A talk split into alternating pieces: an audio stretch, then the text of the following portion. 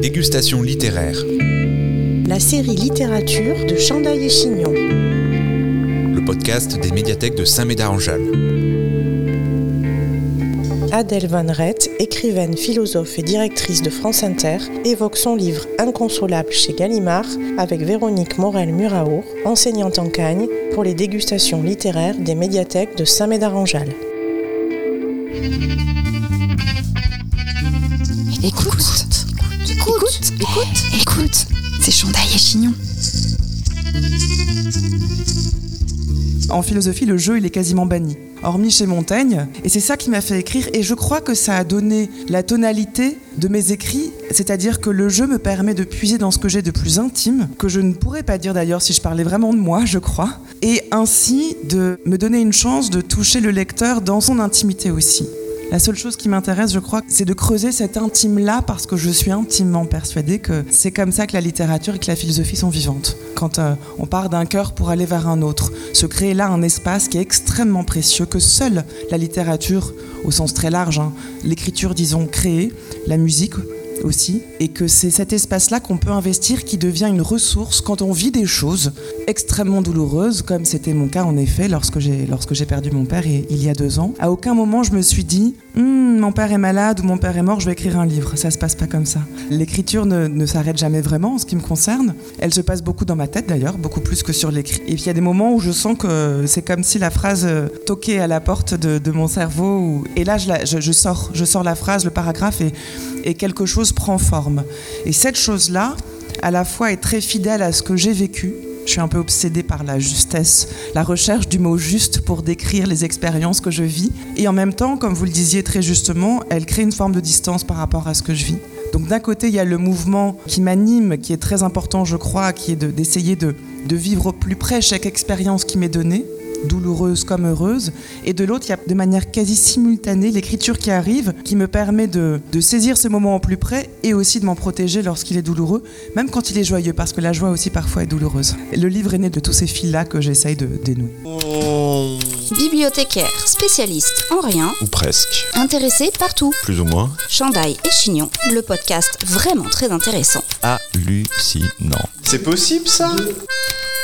Je vais peut-être vous proposer de lire la première page pour qu'on entre par les mots de votre narratrice et nous l'appellerons désormais de cette manière-là. J'entre ici en perdante. Je sais que les mots ne pourront rien. Je sais qu'ils n'auront aucune action sur mon chagrin, comme le reste de la littérature. Je ne dis pas qu'elle est inutile, je dis qu'elle ne console pas. Pourquoi écrire alors? Plus envie de lire, plus envie de rien. Mais les mots, les mots restent, ils dansent, il percute. Et quand je cloue le bon mot au réel, parfois je jouis. Le goût des mots. Quand ils s'effacent, je suis molle.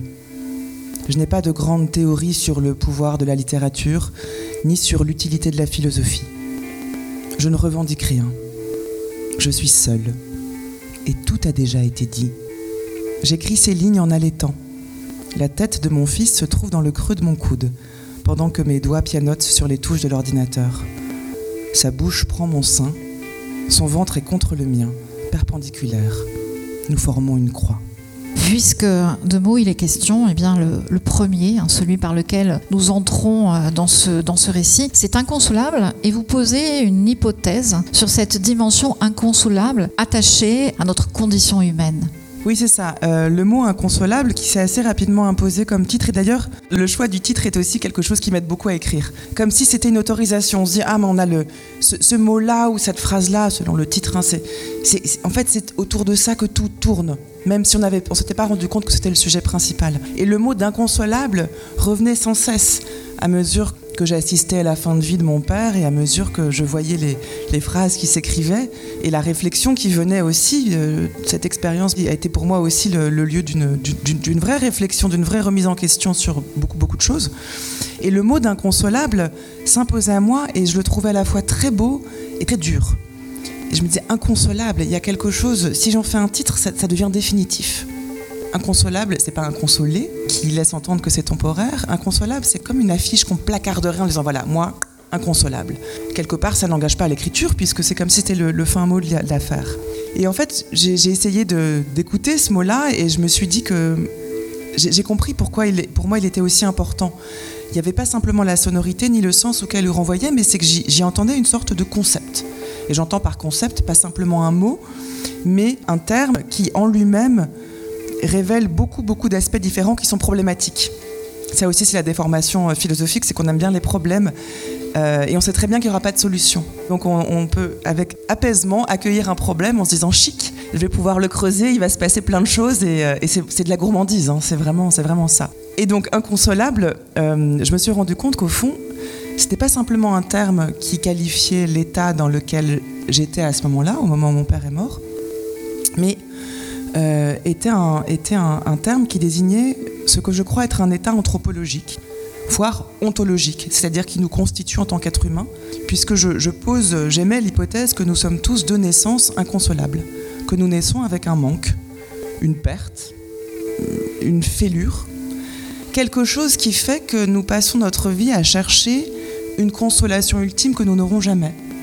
Et cette hypothèse, elle ne vient pas de nulle part, elle vient d'expériences que j'ai vécues et que peut-être vous avez vécues aussi, je, crois que je ne suis pas seule en la matière, qui est que, même depuis, la, depuis l'enfance, ces vagues qu'on appelle souvent de mélancolie, cette sensation d'être un tout petit peu exclu de ce qui se passe ou d'être à côté, de, regarder le monde comme un spectacle et de sentir y a, qu'il y a quelque chose qui ne va pas, si on n'a pas les termes pour le dire, une tristesse qui s'empare de nous mais qui n'a aucune raison objective et qui fait qu'on a, on a envie, si on décortique un peu, qu'une main se tende vers nous ou que des bras s'ouvrent à nous et que on peut même arriver à presque surjouer cette tristesse-là parce qu'on ne sait pas quoi en faire. Elle est vraiment, vraiment très présente et ça peut être asphyxiant même. Et, quand, et les moments où les personnes autour de nous le, remarquent, et surtout quand on est enfant, généralement on est, on est entouré de personnes qui font plus attention à ça que quand on est adulte. Et, ben, et que les bras arrivent et, et que les câlins se donnent, ben, ça va mieux, c'est un réconfort, mais c'est pas non plus exactement ça. Et je crois que cette, euh, ce, c'est pas exactement ça, c'est quelque chose de fondamental dans nos existences. C'est rare de vivre des expériences où c'est exactement ça. C'est-à-dire qu'on coïncide exactement avec ce qu'on attendait et avec le réel lui-même. Et ce petit ce décalage, qui parfois est source de tristesse, alors je ne parle pas de grand chagrin, hein, ça peut être aussi, je vous dis, un vague à l'âme, je crois que c'est notre état inconsolable. Je crois que c'est le fait que d'emblée, nous naissons en sachant même si personne ne nous l'a dit, que la vie ne durera pas. Peut-être notre caractère, notre statut d'être inconsolable vient du fait que nous savons d'emblée que cette existence, au fond, bah, premièrement, on l'a pas demandé, personne n'a demandé à venir au monde. Deuxièmement, ça va pas durer, pardon pour le spoiler. Hein. Et troisièmement, cette vie n'a aucun sens en dehors de celui que nous allons vouloir lui donner ça fait beaucoup quand même. ça fait quand même, euh, certains auteurs parlent d'un fardeau de l'existence, et quand même, ça fait quand même beaucoup. On se retrouve et on doit bien faire quelque chose de tout ça. C'est ce que beaucoup, beaucoup de philosophes ont, nommé le tragique de l'existence. Et le plus souvent, les philosophes qui nomment le tragique sont les philosophes qui parlent le plus de la joie. Parce qu'au fond, une fois qu'on prend ça comme un donné, de dire oui, c'est vrai, il n'y a pas de sens prédéfini. Nous ne sommes pas nés pour une raison, le destin n'existe pas. Et oui, la, finitude, donc le fait que nous allons mourir, est notre lot commun. Ben, une fois qu'on s'est dit ça et qu'on essaie de l'accepter, hein, c'est le travail de toute une vie, ça libère beaucoup, beaucoup de temps pour faire beaucoup d'autres choses. Comme d'essayer de penser, comme d'essayer d'écrire, comme d'essayer de, de, bah, de, jouir de ce que nous avons ici-bas, puisque c'est tout ce que nous avons et ça ne va pas durer. C'est en ça que je trouve que le mot d'inconsolable, c'est une hypothèse de pensée, c'est un concept, mais c'est aussi un moteur. Je crois que c'est parce que nous savons que les choses ne, vont pas durer et qu'on a peut-être du mal à l'accepter, qu'on a cette tristesse de l'absence d'éternité, bah, que nous faisons tant le temps, le, cours, au cours de notre vie pour, euh, pour essayer d'en faire quelque chose. C'est ce qui est aussi ce qui nous fait nous lever le matin. Et c'est indéniablement ce qui nous fait écrire et lire et vouloir nous retrouver pour en parler. Il y a une incomplétude de l'existence et que cette incomplétude, je le crois, est une chance parce que c'est un vecteur de création, c'est un aiguillon existentiel, et que de trouver le mot pour nommer ça, euh, ça a été chez moi une sorte de... Est-ce que soulagement est le bon terme Peut-être. De se dire, ah mais voilà en fait, tout ce que je vis de manière enfouie, indicible, innommable parfois, je n'ai pas les mots pour le dire, en fait ce mot d'inconsolable va me permettre de pouvoir nommer toutes ces choses-là, et puis bon, bah, sans doute de les déplier dans le livre, avec plus ou moins de détails. Et c'est ça ce que, voilà, ce que, j'appelle un concept. C'est-à-dire, voilà, c'est un, mot qui, qui va balayer différents registres et dont on n'aura pas fait le tour, parce que là, ce que je vous dis, c'est sans doute 10% de ce que contient le mot d'inconsolable, et je suis sûre que vous avez d'autres définitions et ça renvoie à d'autres expériences. Et ça, c'est vraiment ce qui fait le moteur de l'écriture. Et à cette dimension donc de nature ontologique et non pas métaphysique, je crois que c'est très important de, poser la, la, différence. À cette dimension ontologique s'ajoute des tristesses, et là une tristesse particulière, une expérience particulière, qui est celle d'un être extrêmement proche, l'être, je dirais, originaire, puisqu'à un moment donné, votre narratrice dit, c'est une, petite phrase posée, hein, le, point originaire. Mon origine s'est effondrée. Voilà, voilà, exactement. Et c'est donc la, la découverte de ce qu'est la mort. Et là, je vais vous laisser euh, poser les termes qui marquent votre texte avec sans aucun doute l'idée euh, la, plus, euh, la plus signifiante, qui est celle de la disparition totale. Oui, en fait, nous, nous manquons de mots pour désigner ce qui se passe lorsque la mort d'un proche survient. Déjà, vous aurez remarqué, on dit rarement le mot mort. on dit il est parti, il nous a quittés, il a disparu, bah non, il n'est pas parti parce que sinon ça voudrait dire qu'il reviendrait. Il nous a pas quittés pour les mêmes raisons, puis il n'a pas disparu parce qu'au fond, euh, euh, c'est encore un, euphémisme. Mais quand on emploie le mot mort, on se rend compte qu'en fait, on, ne nomme pas vraiment les choses non plus. Que veut dire le mot mort si ce n'est ces quatre lettres qui ne désignent pas vraiment grand-chose? Et au fond, je me suis retrouvée face à un problème qui, pour le coup, est d'ordre littéraire.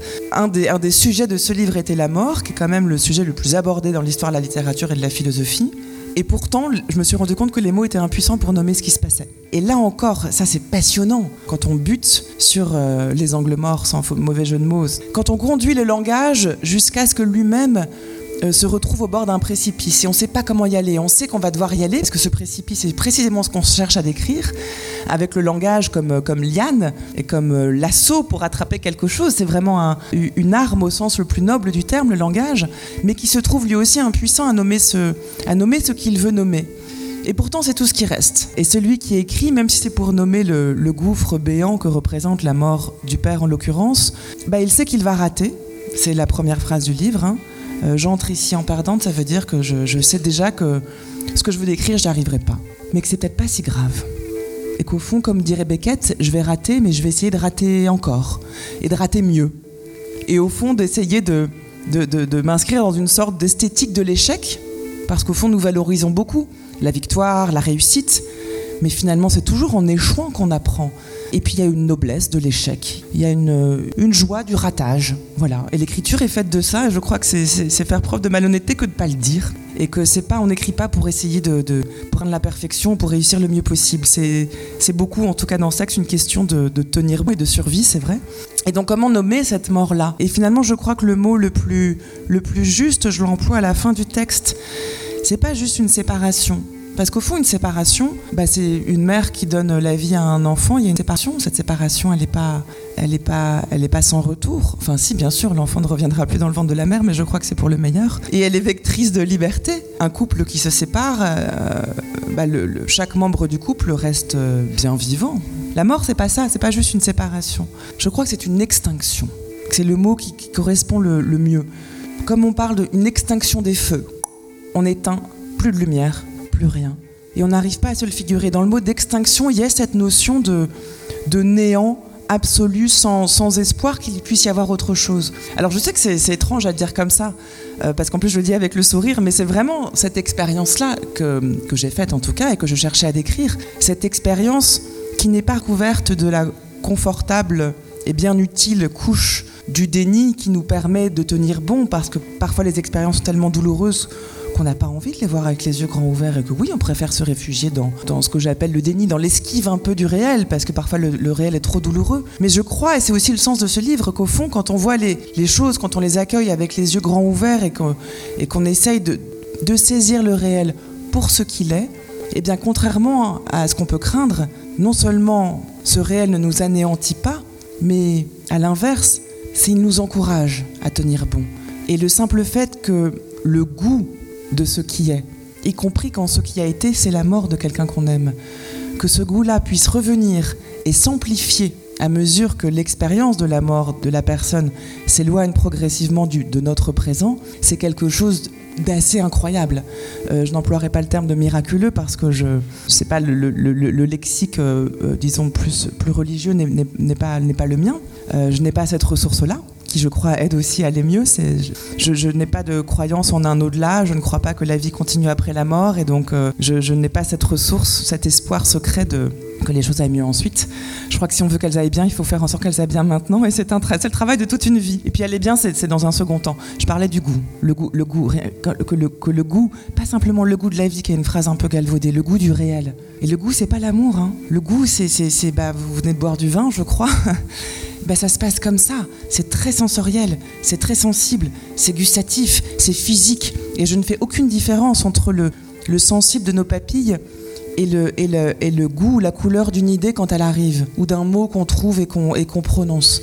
C'est le même registre, c'est le même plan. Le goût pour l'existence, il implique autant le sensible que l'intellectuel, et plus on les distingue, plus on nuit, je crois, au domaine de la pensée, et plus on méprise le domaine du sensible. Il n'y a pas de différence entre les deux. Et c'est ça qui est absolument formidable, et c'est ça que l'écriture peut matérialiser. Je voudrais revenir sur le terme justement de tristesse, qui est euh, sans aucun doute pour votre narratrice, sans doute pour vous, le moyen de rester encore collé à cette figure qui vient de s'éteindre. Et votre, euh, votre narratrice s'insurge justement contre toutes les paroles qui sont là pour euh, conseiller de faire le deuil, pour conseiller de penser à autre chose. Flaubert vous conseillerait le travail, euh, l'art, euh, etc. Et il y a un temps nécessaire où il faut se laisser envahir par cette tristesse qui est encore un lien temporaire, hein, euh, factice aussi, mais un lien né- néanmoins encore un tant soit peu pas tangible, parce que j'aimerais bien que vous nous parliez aussi de cette découverte, ou de cette redécouverte plutôt, du corps euh, et du corps du père, Dé- découverte à laquelle conduit justement la mort. Il faut bien comprendre que dans, ces cas-là, et je pense que malheureusement c'est une expérience que nous, faisons tous, un jour ou l'autre, euh, je parle de la perte du père, mais ça peut être d'autres personnes. En tout cas, l'expérience que j'ai faite m'a montré que pendant un temps, et d'où le titre inconsolable, toute tentative de consolation est jugée comme étant absolument inepte. Ça ne veut pas dire qu'on ne veut pas se consoler, ça veut dire que pendant ce temps qui suit la, la mort de la personne en question, une des angoisses qui surgit avec la mort, c'est la peur de l'oubli. On se dit, comme c'est mon cas, que si la mort est la fin radicale et définitive de, de cette personne, qu'il n'y a pas d'espoir de le retrouver un jour ailleurs, et je pense pas qu'il vienne me parler, euh, même quand j'essaie de tendre l'oreille, alors la mort arrive avec le, le- risque très très angoissant qui est de l'oubli, de se dire mais il y a des choses que je vais oublier de lui. Par exemple sa voix. Comment on fait? Si vous avez perdu quelqu'un depuis de nombreuses années, c'est très étrange de se dire qu'on ne se souvient pas forcément de sa voix. Et c'est même glaçant de se dire, ça j'avais, je l'avais expérimenté à- avant, euh, quand j'avais perdu quelqu'un d'autre que j'aimais beaucoup. Euh, je me suis rendu compte un jour que je me souvenais plus de sa voix. Et, ça, c'est pas rien, c'est même énorme de se dire qu'on ne se souvient pas de la voix de cette personne. On anticipe et parfois on ne le voit pas venir, hein, tout, ce qui va amener vers l'oubli. Eh bien, comme cet oubli fait si peur, la tristesse pendant un temps est le lien le plus direct que nous avons avec la personne qui vient de mourir. Et donc cette tristesse, on veut la garder, pour le pire et pour le meilleur. Mais ça veut dire que, on se dit que tant qu'on est triste, ça veut dire qu'on n'aura pas oublié la personne. Ça veut dire qu'elle sera vraiment au plus près de notre cœur. Parce qu'on ne sait pas comment ça va se passer au cours des jours, des semaines, des mois et des années qui viennent. On ne sait pas si la personne continuera à occuper la même place. On se dit que si, on se demande comment on va vivre avec ce manque-là. Mais on, se doute bien que ça va, que ça va se transformer d'une manière ou d'une autre. Sinon, de toute façon, ce serait invivable. Mais on n'a pas envie que ça se transforme parce que l'intensité de la douleur et de la tristesse sont encore le lien le plus direct avec cette personne-là. Et c'est pour ça que ceux qui viennent, qui veulent nous venir en aide et qui, comprenons-les, sont absolument impuissants face à ce que nous sommes en train de vivre et donc cherche à se rendre utile et donc cherche à nous consoler. Parce que c'est ce qu'on se dit quand quelqu'un va mal et pleure, on se dit on va le consoler. Bah en fait ça marche jamais. Parce qu'il y a une maladresse inhérente et on a tous été d'un côté et de l'autre, donc on sait très bien qu'on bah, fait ce qu'on peut, mais c'est très difficile de, de savoir comment faire dans ces cas-là quand on est face à une personne qui est extrêmement triste. Et puis parce que cette personne-là peut pendant un temps, et là encore ça peut être quelques jours, quelques semaines, quelques mois, quelques années, ne pas vouloir être consolée. D'où ce que je décris dans le livre, la tentative de la famille de la narratrice, alors que le père est, sur le point de mourir, de la consoler en lui offrant un beau matin un chat. Mais alors un chat qu'elle n'a pas du tout voulu. C'est-à-dire qu'elle ouvre la porte et c'est près de son anniversaire et tout d'un coup, il y a euh, son compagnon, ses enfants, ses beaux-enfants, ils sont là, ils ont l'air très nombreux. Elle lui dit Mais ah, tiens, on t'a offert un chat. Et elle prend cette petite boule de poil très mignonne mais vraiment précédée d'aucun désir de sa part. Et elle se dit, mais qu'est-ce que je vais faire de ce chat? Alors que toute mon attention est accaparée par, par mon père qui est en train de mourir à l'autre bout de la France, à l'hôpital, je n'arrive à penser à rien d'autre, et vous voulez que je m'occupe d'un chat? Quand on y pense, c'est très malin d'ailleurs. Parce que justement, de me dire, mais comment voulez-vous que je m'occupe d'un chat? C'est autant de, temps euh, consacré à penser à autre chose qu'à qu'au père qui est en train de mourir à l'autre bout de la France. Mais ce chat arrive, ce chat arrive sous forme d'agacement pour, euh, pour la narratrice. Et la meilleure incarnation physique pas simplement matérielle, vivante, de la tentative de consolation de la part de ceux qui l'entourent. Et le, chat devient, euh, à mesure que le texte avance, une espèce de contrepoint burlesque au fond parce que ça se passe toujours mal. Il arrive et au moment où elle, elle, essaye de se détendre et de penser à autre chose, il arrive, il lui mord les orteils. Euh, c'est un petit chaton et souvent les petits chatons ils sont pas propres tout de suite, donc vous imaginez ce que ça donne. Dans une maison il y a déjà beaucoup d'enfants et en plus un chat qui est pas propre, c'est la catastrophe. Ah mais il sent carrément mauvais ce chat. Et en plus il sent mauvais parce qu'il a des poils très très longs, il sait pas se les laver au début. Enfin c'est une catastrophe. Qui paraît et ça, j'y tiens. Pourquoi j'ai voulu que ça, que ça figure dans le texte? Parce que ça paraît tellement trivial, tellement dérisoire quand on le met en contrepoint de la fin de vie d'un père tant aimé, que c'est pour ça que c'était utile. Parce qu'au fond, faire cette expérience, celle de cette tristesse-là et de la mort d'un père, c'est aussi bah, ne pas se dérober à l'emprise du quotidien sur nos vies. Et que moi, tout ce qui m'intéresse, c'est pas juste de décrire ce que peut signifier la mort, c'est de voir qu'on ne peut pas la penser elle-même indépendamment du prisme de l'ordinaire et du quotidien. Au fond, c'est ça aussi. Accompagner quelqu'un en fin de vie, on peut en faire beaucoup de phrases et ça, c'est quelque chose qui est, très, euh, qui est très important au sens le plus solennel du terme. C'est vrai. Mais ça se fait pas indépendamment de tout le reste. Si on est mère de famille, on reste mère de famille. Si on dirige une radio, on continue à diriger une radio. Si on est euh, employé, je sais pas quoi, on continue.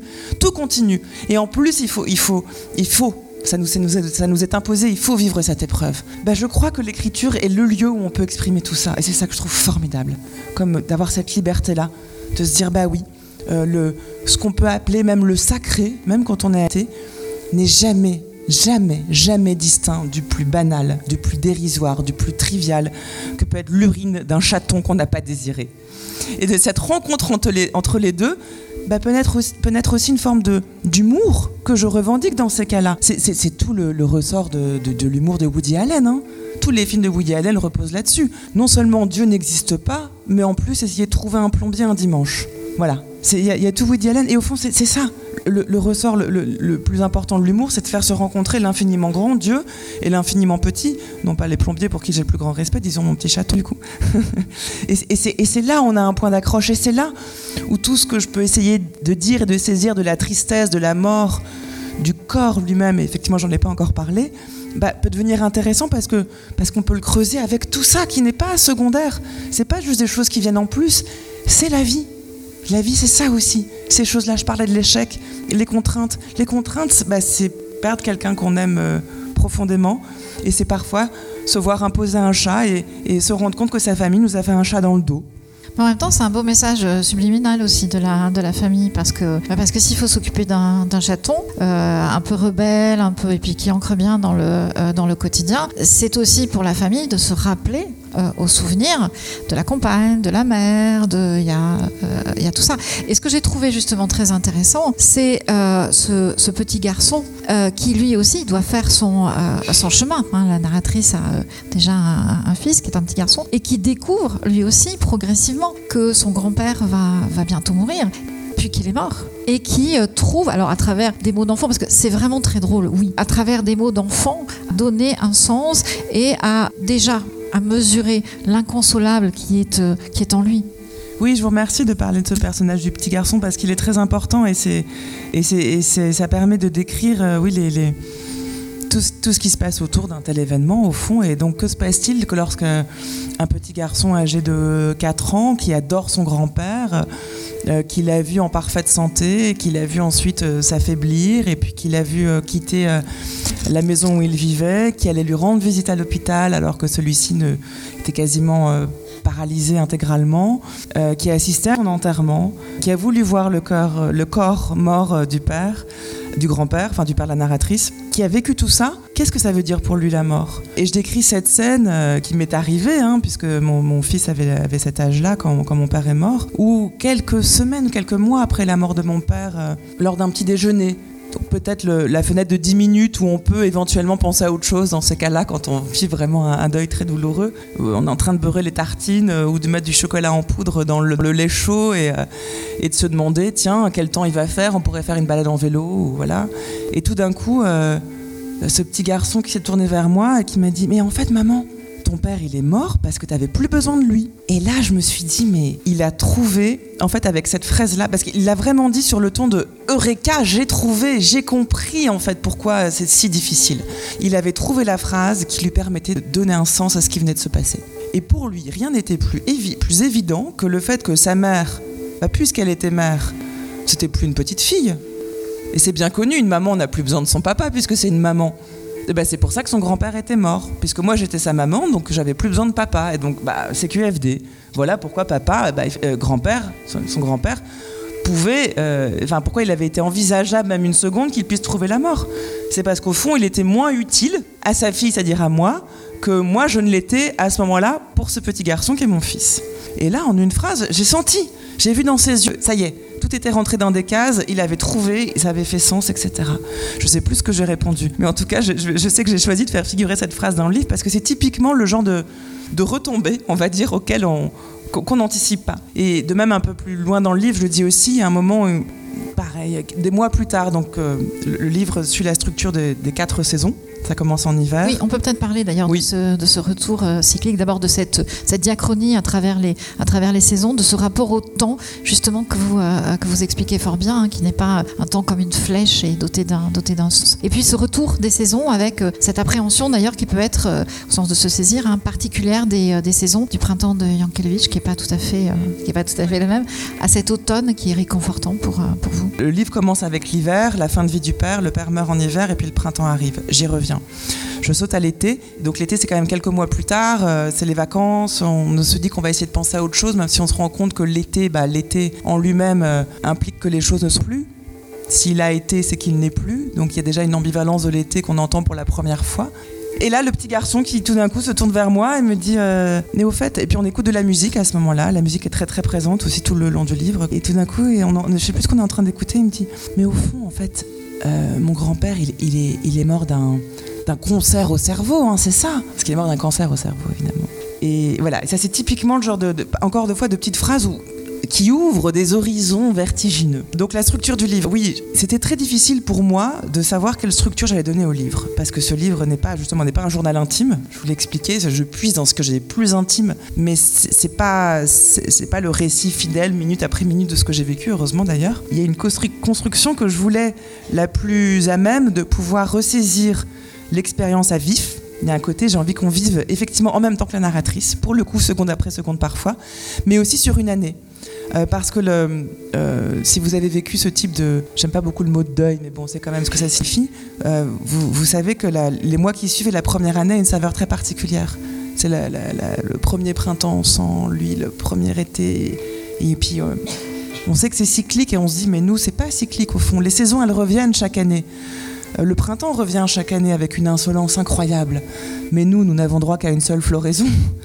Donc il y a quelque chose qui ne va pas en fait dans, la succession cyclique des saisons, alors que nous, quand on vient de vivre la mort de quelqu'un, on sait bien qu'il y, a un début, qu'il y a une fin, contrairement à la nature. Et donc ça m'intéressait de confronter cette absurdité de la mort de quelqu'un, de mon père, à, cette autre absurdité euh, qui est l'éternel retour des saisons qui, comme si de rien n'était, continue à, scander au fond le, temps qui passe. Et j'ai appris beaucoup plus tard que on me l'a appris il y, a, quelques semaines, que dans la, dans la religion juive, on note justement le deuil sur une année.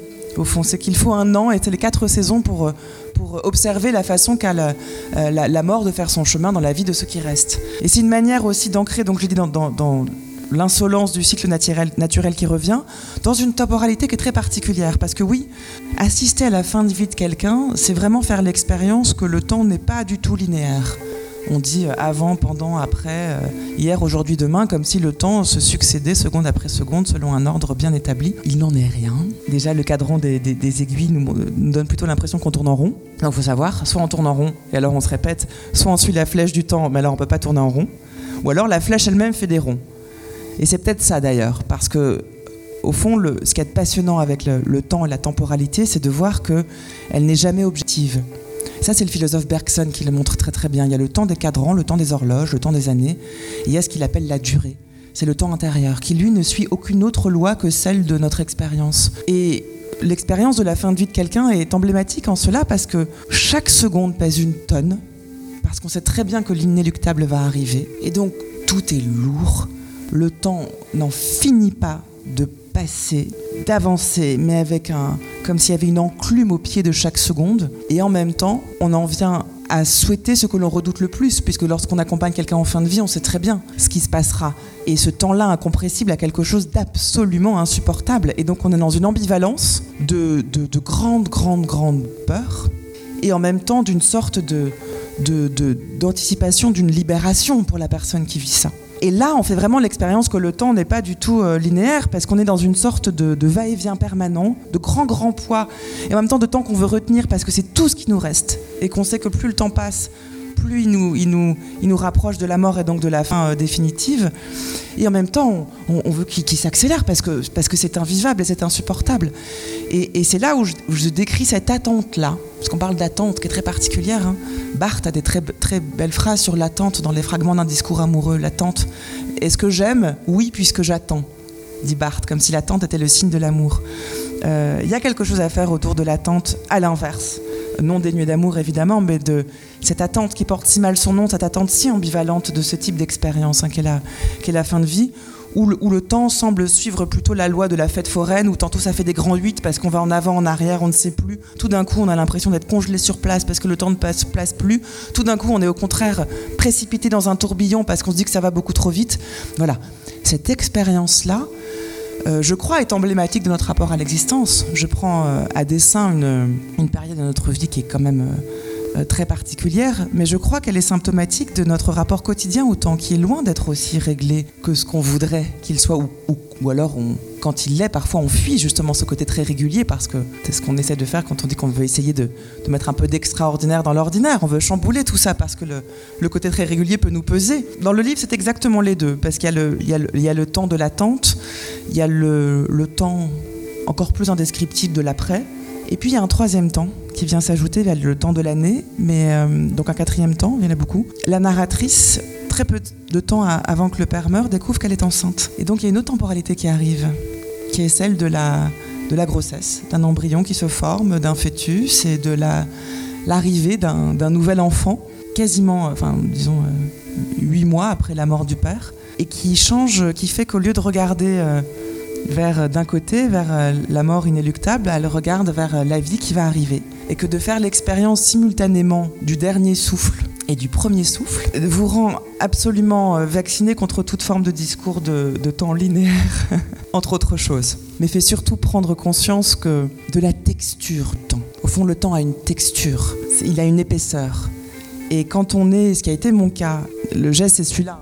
Vraiment avec ma main dans celle de mon père et ensuite, quelques mois plus tard, la main dans celle du, nouveau petit garçon dont, j'ai accouché. On est dans une position d'intermédiaire et de, transmission. Et ce qu'au fond, je crois, j'ai toujours essayé de faire, même dans mon travail, de transmettre euh, euh, les écrits des autres, les textes des autres auprès du, plus grand nombre de personnes. Essayer ce rôle de, transmission, je, suis tout à fait à l'aise avec, euh, avec lui, mais Mais que se passe-t-il quand cette transmission, elle se passe de manière physique dans un corps qui n'y est plus et un corps qui arrive et ce corps au milieu euh, qui grossit parce que bon, bah, voilà, j'étais enceinte et qui, qui, ne sait plus comment exister entre ce, ce, début et cette fin. Quoi. Je dirais que votre narratrice ou vous, c'est le corps retrouvé, euh, célébré et ça me paraît euh, d'autant plus intéressant pour la philosophe qui refuse la séparation entre un principe spirituel et puis un, un principe corporel. Et cette matérialité du monde dans laquelle on s'inscrit tout en cherchant aussi sa propre autonomie, on la mesure, mais vraiment charnellement avec elle, avec vous dans ce texte à ce moment euh, qui est euh, spectaculaire au sens vraiment de, de, ce que l'on voit, de ce que l'on mesure. Oui, parce que c'est vrai que je, je distingue pas du tout tout ce que je vous dis du corps, vous l'aurez sans doute compris, mais, même je vais plus loin, c'est que je, pense que tout ce qu'on qu essaie d'écrire, de penser, de dire vient du corps. Enfin, chez moi, c'est pas une illustration de, ce que je veux dire, c'est le point de départ. Et au fond, c'est ça aussi qui rend inconsolable. Et c'est ce que, ce que j'essaye de, dire aussi dans le livre, c'est qu'au fond, c'est tout, toutes les tentatives de consolation que j'ai pu recevoir, de dire mais non, mais ton père est mort, mais il est encore là il est là, tu peux encore lui parler, tu peux encore, il est là, tu as tes souvenirs, etc. était absolument vain parce que, bon, peut-être, même si ça me paraissait inenvisageable, et encore aujourd'hui, mais je n'exclus pas qu'un jour ça arrive, peut-être que, je sais pas, tout est, possible. Mais le caractère inconsolable, c'est que le corps de mon père, lui, n'existera plus jamais. Et c'est pas et le corps, moi je suis pas, je pense pas comme Platon que le corps n'est que le véhicule de l'âme. J'aime trop la vie pour pour ne pas avoir dans le corps juste un moyen de, de parler, de s'exprimer, etc. Qu'est-ce qu'on fait de cette extinction là d'un corps euh, qui meurt, qui est incinéré, qui vit ensuite sa vie de corps mort, qui devient euh, molécule, atome, etc. Qu'est-ce qu'on fait de ça Et qu'est-ce que moi je fais de ça? Parce qu'il s'agit de mon père, de, de, toucher que je n'aurai plus jamais. Et même de manière générale, ça, renseigne sur la manière que nous avons de, bah, encore une fois, de dissocier, de se dire, mais euh, les, gens que nous aimons lire, les, philosophes, les, grands écrits, les grands, hum, les grands hommes, les grandes femmes, les grands personnages, on se dit, mais l'idée est plus forte que le reste parce qu'elle elle passe à travers les siècles. Je le dis à propos d'Anna Arendt dans le livre à la fin. Je dis bien Anna Arendt, euh, qui elle-même en plus croyait en la vie de l'esprit. Et quelle noblesse de cette vie de l'esprit-là, qui est bien plus forte que le corps matériel, c'est vrai. Mais moi, j'imagine cette Anna Arendt qui meurt euh, à sa table de travail, euh, en train d'écrire son dernier texte. Elle a la clope au bec parce qu'elle fume comme un pompier. Elle a la voix tout éraillée, elle est là, elle écrit avec sa cigarette et tout. Puis elle fait un malaise et elle meurt. Ça se passe vraiment comme ça. Ce corps-là, qu'est-ce qu'on en fait? Qu'est-ce qu'il en reste? C'est ce corps-là, cette matérialité du corps, c'est pas secondaire quand il s'agit de son propre père. C'est là où la matière est si importante. Et c'est aussi pour ça que je décris ce corps-là, y compris quand il est en fin de vie, mais avec beaucoup de douceur. C'est pas du tout, c'est pas du tout violent d'ailleurs. Je crois, j'espère que c'est ce qu'on retient du livre. C'est pas du tout violent parce que c'est le corps de, ce que c'est le corps de mon père et que c'est un corps euh, qui est très doux aussi et, qui est là, qui bouge presque plus, mais avec qui j'ai encore un contact et, qui m'évoque beaucoup beaucoup de choses, qui devient presque petit garçon lui à son tour puisqu'il ne peut plus bouger. Et le face à face qui n'aura jamais lieu entre le, le, corps de mon père euh, et le corps de mon de mon, de mon nouveau-né à quelque chose que je pense que j'arriverai pas à décrire, mais qui est, qui est vertigineux pour, euh, aussi pour la pensée, mais dans l'expérience. De voir un corps qui, qui les, les, dernières minutes d'un corps vivant et les, les premières minutes d'un corps qui apparaît au monde. C'est quand même les, les, expériences les plus inouïes dans une vie. Et ben elles passent par le corps. Ces expériences les plus inouïes, elles passent par le corps. D'où cette importance du corps, y compris dans la lecture, qui est très, très charnelle. De manière générale, on écrit avec le corps. Hein. Je vais lire juste les, premières lignes, justement, qui, célèbrent la, naissance de cet enfant, de ce petit enfant. Il est né, il est né, c'est une annonce. Il est divin et tout a changé. Tout est revenu à sa place. Tu es né. Ton corps est entré dans nos vies. Stupéfaction. Tout fonctionne mieux qu'en rêve. Ivresse de bonheur et d'amour. Je flotte, je suis sous drogue. Je te répète toute la journée, en te caressant le crâne, que tu es le bébé le plus mignon du monde. Tu es si doux, si calme, et tu rends heureux ceux qui sont autour de toi. Siddhartha en couche culotte. Tu n'es pas le petit dernier. Tu es le point d'équilibre qui fait tenir notre édifice improvisé et soumis à toute épreuve. Tu es le point d'équilibre qui fait tenir notre édifice improvisé et soumis à toute épreuve.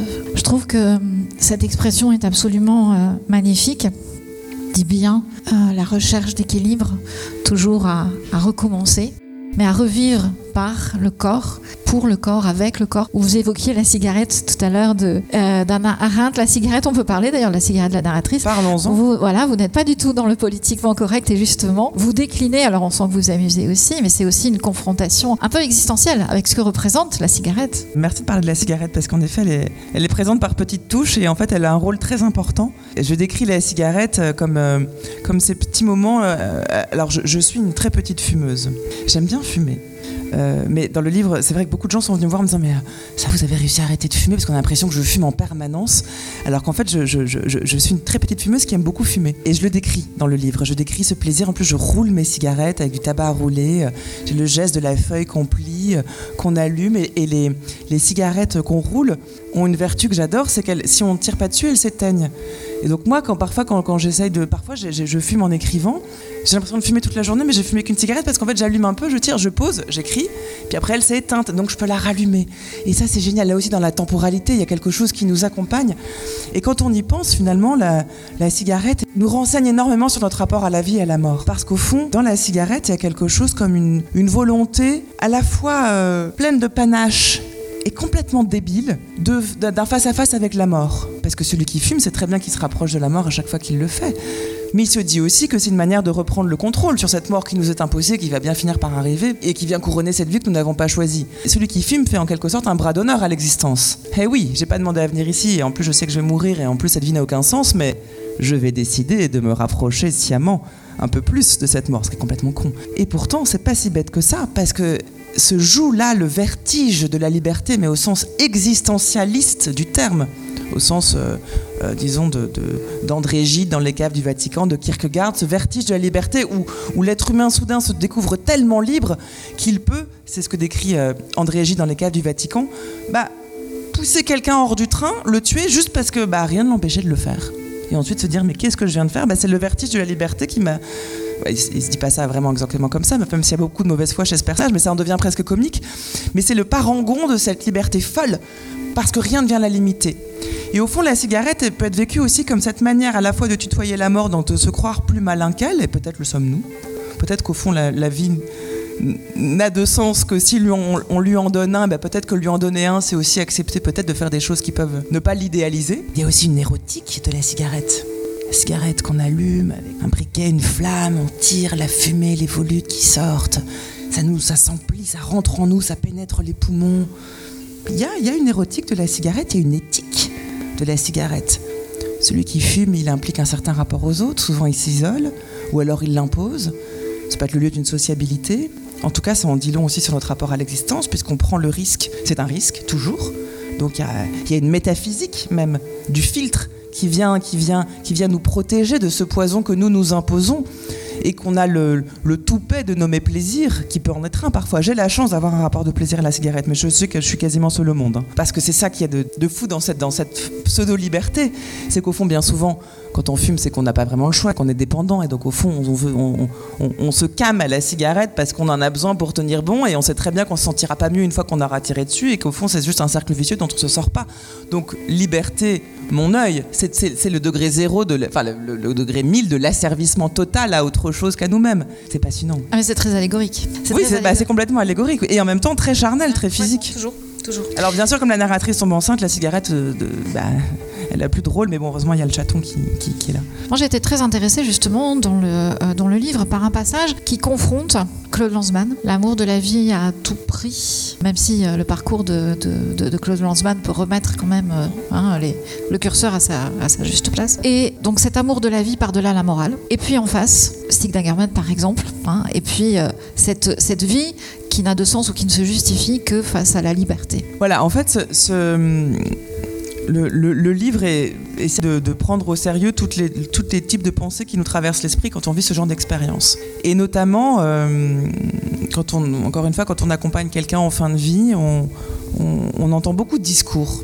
Euh, des gens qui vous, parlent de, ceux qu'ils ont accompagnés en fin de vie, de comment, vivre dignement ces derniers instants. Et donc je parlais d'éthique, il y a évidemment toute une question très éthique, et on en parle beaucoup en ce moment autour de la fin de vie. Et une des questions qui se pose est celle de savoir, mais euh, faut-il vouloir la vie à tout prix? Je pose la question de manière frontale parce que certaines personnes pensent que non et qui eux-mêmes prennent leurs dispositions de manière à ce que le jour où ils seront vraiment très diminués, ils choisiront de ne pas rester en vie. Et je, fais ce dialoguer dans le livre deux personnes qui ont écrit des ouvrages que, j'ai lus et qui, tiennent des positions différentes. La, la première, c'est Claude Lanzmann, qui dans son livre qui s'appelle Le lièvre de Patagonie, qui est génial. Si vous ne l'avez pas lu, c'est vraiment toute une fresque en plus de la seconde partie du XXe siècle, extrêmement bien écrit, à l'image du personnage. Euh, pantagruelesque et insupportable et génial en même temps. Il a ces phrases assez troublantes où il dit, mais euh, parle de son engagement euh, à la Seconde Guerre mondiale, etc. Et il dit, voilà, mais au fond, comment juge-t-on le, courage de quelqu'un qui, s'engage dans la résistance Est-ce que c'est parce qu'il est prêt à, mourir pour une idée? Est-ce que finalement ça vaut la peine de mourir pour une idée, y compris quand cette idée c'est la liberté ou la nation? Et il prend l'exemple suprême, alors là c'est le point Godwin, euh, des, des Commandos, donc les juifs qui ont euh, accepté, enfin accepté, justement c'est toute la question, qui ont travaillé du côté des nazis euh, dans les camps d'extermination. Et il se dit mais comment, voilà, la question qui se pose c'est comment, c'est, comment ont, comment ont-ils fait pour, pour être complices de ceux qui ont, voulaient détruire euh, tous les juifs.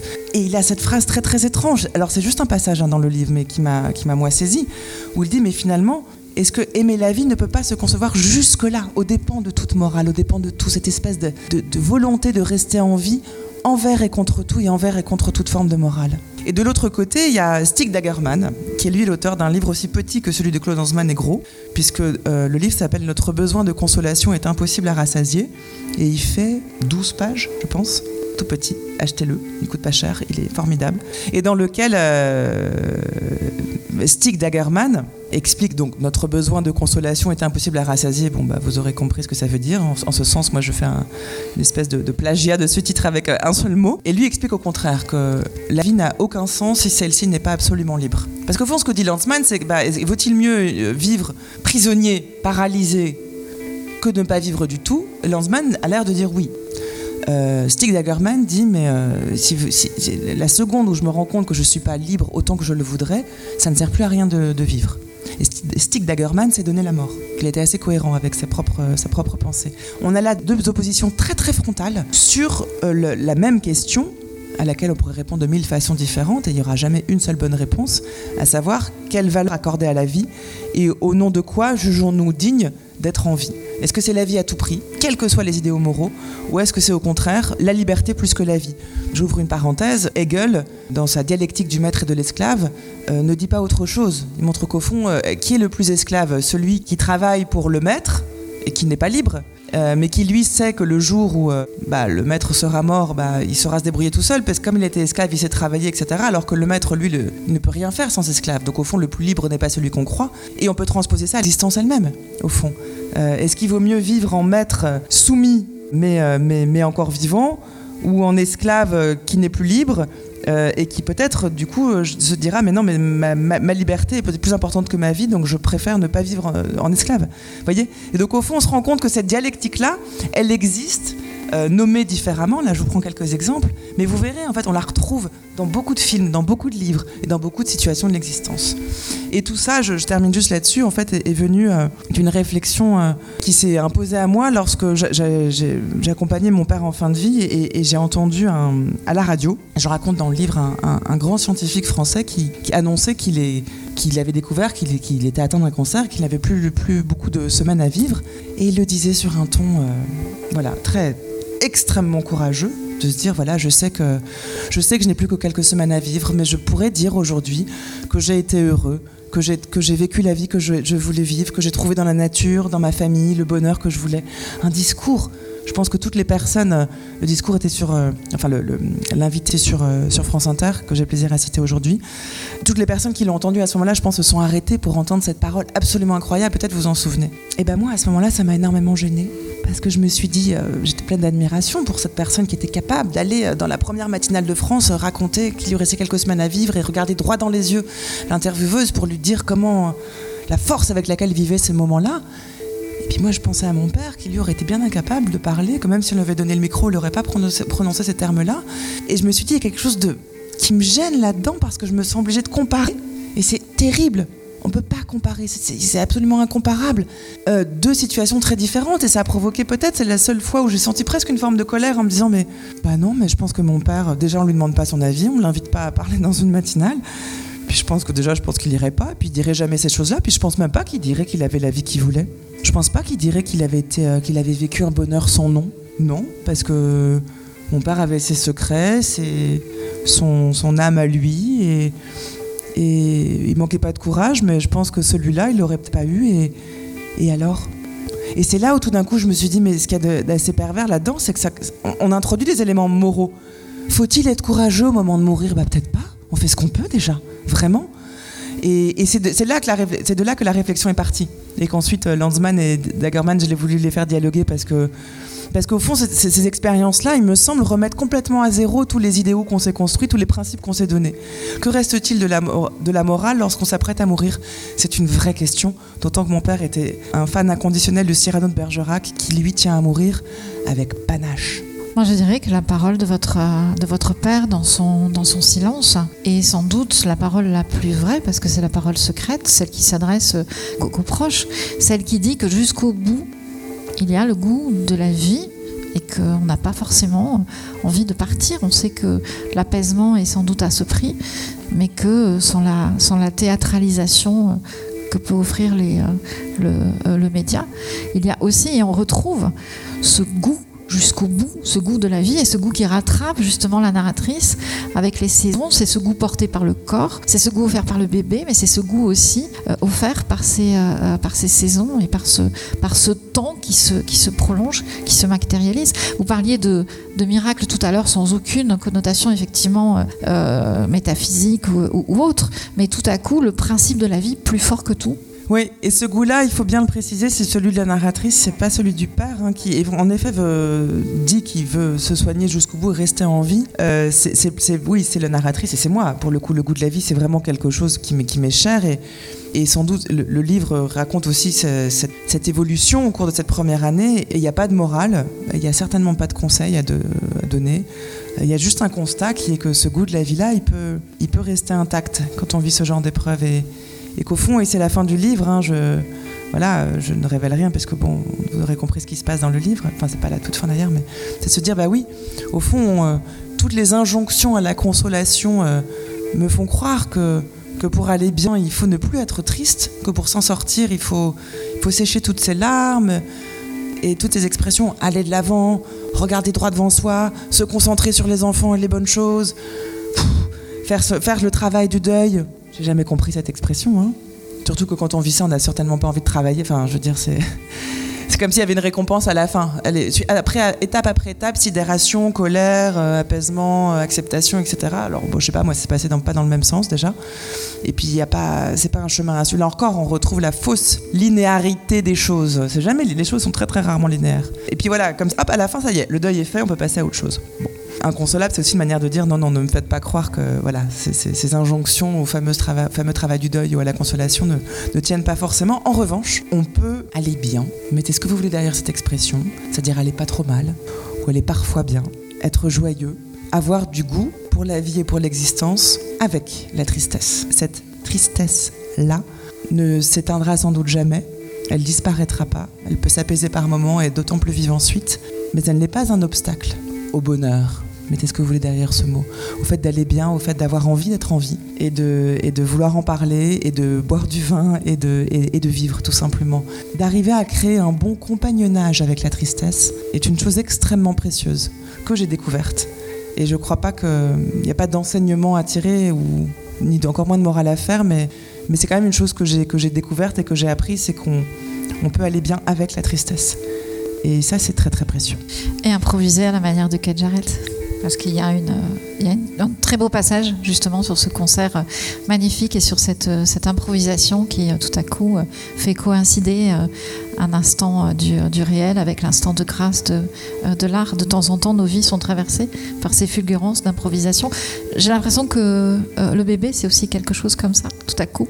Une improvisation? Non, non, pas du tout, pas du tout, pas du tout. Ce moment ou euh, quelque chose de l'ordre de la grâce du, euh, réel rejoint euh, quelque chose. En tout cas, pour qui j'arrête, oui, et deux mots là-dessus. voilà, je, décris dans le livre, et c'est le deuxième, ça arrive, c'est quasiment la deuxième page, en tout cas le deuxième chapitre. donc, pour ceux qui ne le connaissent pas, le pianiste Keith Jarrett, qui, dans les années 70, euh, entame une tournée européenne, une tournée d'improvisation. Donc il va dans les plus grandes salles de concert européens et, pendant euh, une heure, deux heures, joue devant son public euh, des improvisations extraordinaires.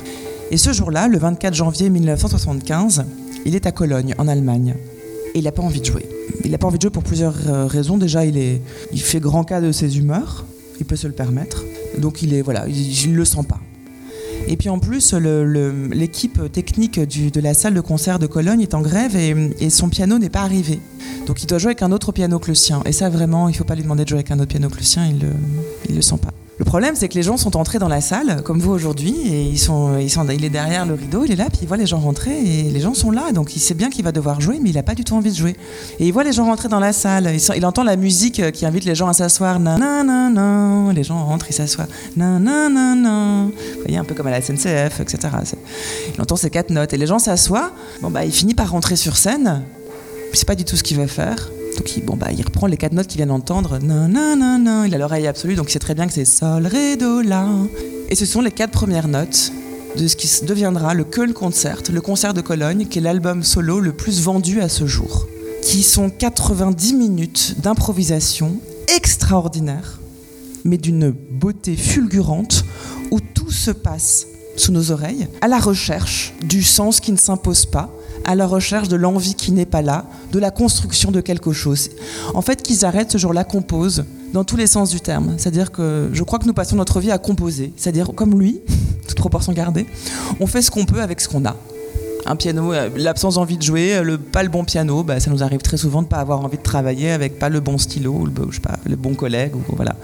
On fait ce qu'on peut. Et dans le meilleur des cas, dans le meilleur des cas, ça produit ce type de mélodies qui vont aller accompagner ensuite des millions et des millions de personnes. Euh, ce morceau-là, c'est c'est de la beauté. Euh, il n'y a pas de beauté pure, mais enfin, s'il y a une hiérarchie dans la beauté, je pense que ça atteint des sommets, à mon sens. Notamment parce que c'est de l'improvisation, et je crois que c'est ce qu'il y a de plus proche de nos existences, puisque nous composons, nous improvisons en permanence, avec en plus cette beauté-là.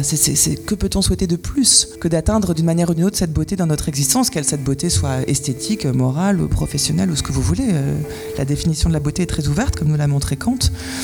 Et je crois que cette musique que compose pour nous Qui j'arrête en l'improvisant, c'est très exactement la musique de, nos cœurs inconsolables. Il trouve, il trouve les mots que moi je ne trouve pas, que je ne parviens pas à trouver, euh, il trouve les notes exactes pour nommer ça. Et ça sert à rien d'essayer de le traduire en mots, sinon la musique n'existerait pas. Si on pouvait tout traduire, ben on aurait tout traduit. Donc laissons, euh, laissons à la musique cette, cette chance-là et ce pouvoir-là que d'arriver à toucher au plus près euh, ce que nous ne parviendrons jamais à nommer. Et c'est en tout cas pour ça que que, j'aime ce pianiste-là et, c'est pour ça qu'il accompagne euh, tout le long du livre, même si c'est le seul musicien qu'on trouve, parce qu'il y a aussi euh, Jean-Jacques Goldman et Laurent Voulzy sur un autre registre.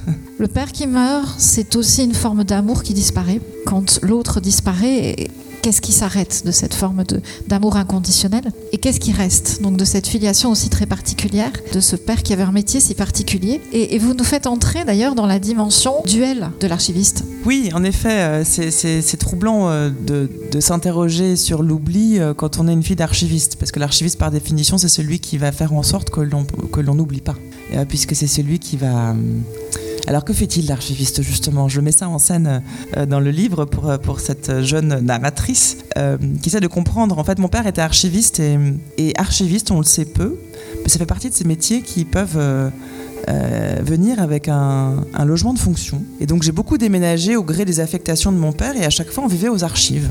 Et donc j'ai passé ma vie pour rentrer chez moi à passer des, rayonnages, à travers des rayonnages, des kilomètres, on compte en kilomètres, hein, de, documents archivés avec cette odeur si particulière que j'essaie de décrire mais qui est assez indescriptible. Et c'était mon quotidien. Et au fond j'ai quand même gardé euh, une idée assez forte de ce qu'il disait quand il définissait le métier d'archiviste. L'archiviste certes c'est celui euh, qui, garde les documents dont on a besoin pour ne pas oublier, donc pour écrire l'histoire et qui les rend euh, consultable par les historiens, les généalogistes et quiconque le souhaite d'ailleurs. Mais pour garder les documents, il faut d'abord aller les récolter. Il faut aller les chercher. Il faut aller dans les administrations publiques pour aller voir, euh, chercher des documents dont, euh, que les gens n'archivent pas, qui sont mal rangés, comme on en a tous chez soi des documents comme ça. Il faut les ramener aux archives et il faut les trier. Alors il y a certains critères qui font qu'on va garder certains documents et pas d'autres. Ces critères-là font qu'on va garder à peu près 5% des documents qu'on aura récoltés. Ce qui veut dire que 95% des documents qui sont produits sont jetés. Et la phrase de mon père, c'était de dire l'archiviste, c'est celui qui sait jeter. Et c'est intéressant parce que euh, mon père donc vivait avec ma mère, qui euh, est absolue la personne la moins matérialiste que je connais. Je pense qu'il y a trois objets chez elle, toutes pièces confondues. Bon, c'est pas très grand, mais enfin bon quand même. Euh, et qui a passé sa vie, on a passé notre vie à déménager, et elle-même avait passé sa vie à déménager. Et donc elle a passé sa vie à dire à chaque déménagement, à chaque carton, non mais ça on va pas garder, non mais ça on va pas garder. Donc à la fin il y avait des cartons tout petits. Je disais mais on va quand même amener quelque chose. On était quatre enfants très nombreux, et donc il y avait mon père qui tenait le discours de il faut savoir jeter, mais qui nous faisait vivre dans des kilomètres et des kilomètres de rayonnage.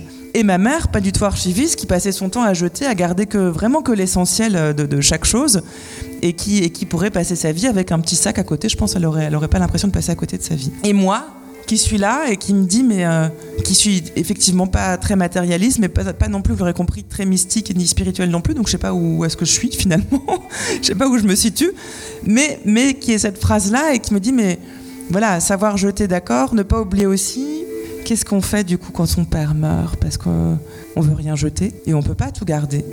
J'ai pas grand-chose d'ailleurs. Il y a des choses que j'oublierai malgré moi.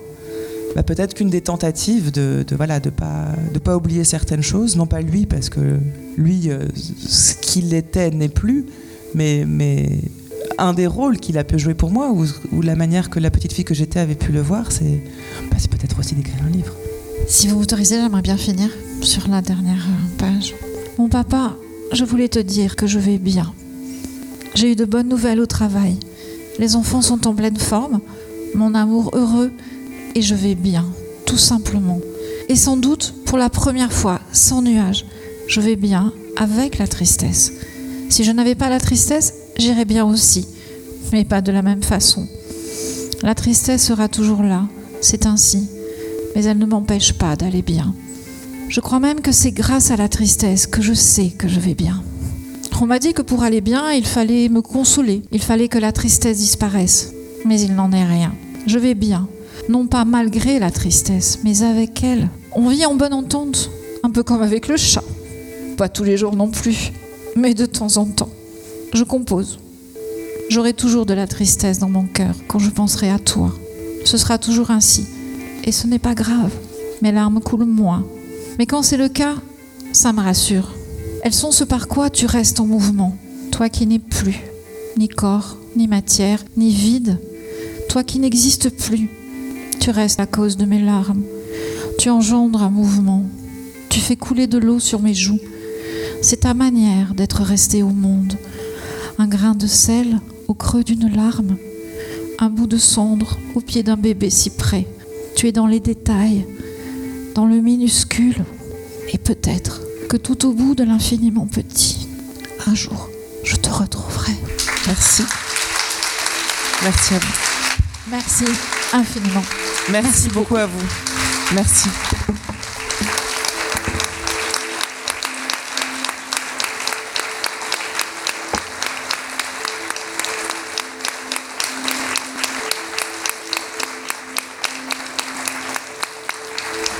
Et on se quitte avec le concert de Cologne en ce moment. hein. Bravo.